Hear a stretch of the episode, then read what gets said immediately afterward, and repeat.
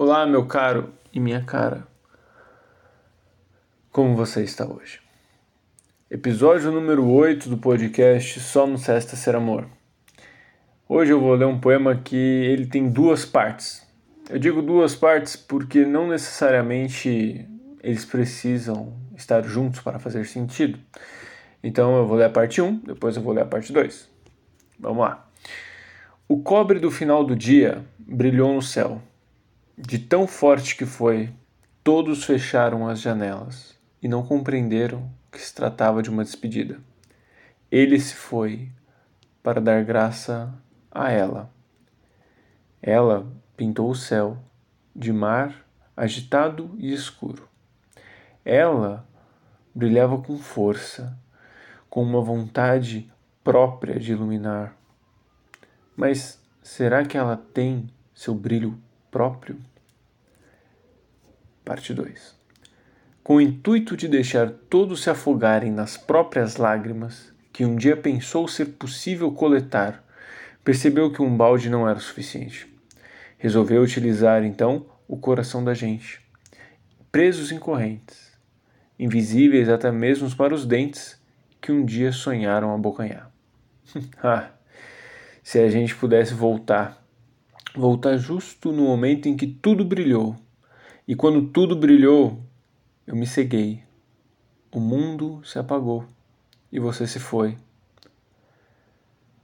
Quero voltar para te deixar aqui, com o um mundo aceso, com o um mundo vivendo dentro de mim. Alguém tem um balde aí?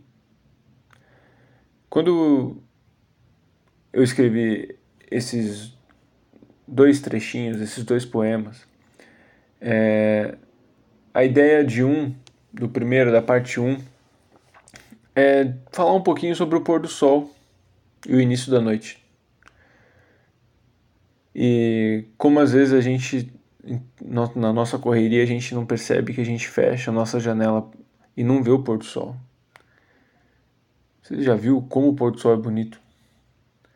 Como o céu fica diferente todo dia, nenhum dia é igual. E depois a, a lua vem e ela que brilha. Tem dia que ela brilha mais, tem dia que ela brilha menos, e tem dia que ela brilha tanto que eu me pergunto se ela não tem o próprio brilho dela. E aí, referência a questão da gravidade, porque ela e o mar têm um relacionamento, digamos assim. Ela pinta o céu de mar, né? agitado e escuro, enfim. A outra parte do poema, a parte 2, e que na parte 2 é... eu tento imaginar assim uma pessoa que talvez não esteja muito bem né, dentro das próprias, das próprias angústias e que às vezes tem um balde para coletar as próprias lágrimas de um oceano inteiro. E aí, de repente, a relação com a parte 1 é que vem esse final da tarde, vem essa noite, e não sei para vocês, mas tem dias que o pôr do sol, o entardecer, o fim do dia, ele é um pouco angustiante.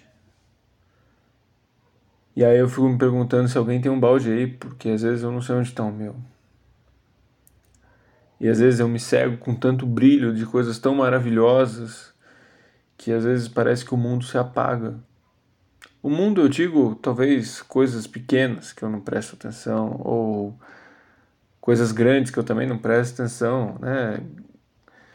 Relações, atenção, olhares.